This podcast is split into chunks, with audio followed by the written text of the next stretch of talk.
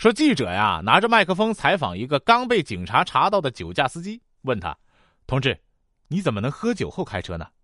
司机醉眼迷离的推开记者的麦克风说：“别别别闹了，行行不？求你了，我我真喝多了，呃，我不能再唱了。”说一胖子去按摩。可是换了好多个按摩师啊，他都不满意，找了很久，终于找到一个合心意的。胖子说：“呃，我找过很多按摩师，还是你的手艺好。不知道你师承何处啊？”“呃，我以前是在厨房揉面的。”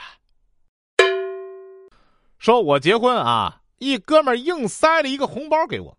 哎，咱俩这交情还送啥红包啊？”我略带指责的语气对他说。他笑道。礼尚往来啊，没红包也不好意思来啊。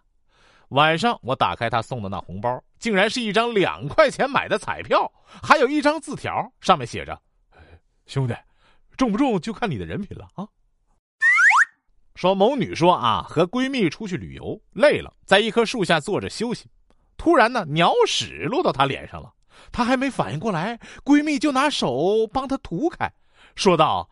哟，你的防晒霜还没抹匀。说突然想到啊，变形金刚四在中国票房那么高，今后是不是应该按中国的套路拍？当擎天柱与威震天战斗正酣时，突然天空出现了一路神仙，对着威震天大喊：“孽畜，还不现出原形！”只见一道金光，威震天变成了一辆高端跑车。神仙开门上车，摇开车窗，对擎天柱说：“擎天柱，快去救你的师傅吧。”说完，便一脚油门，绝尘而去。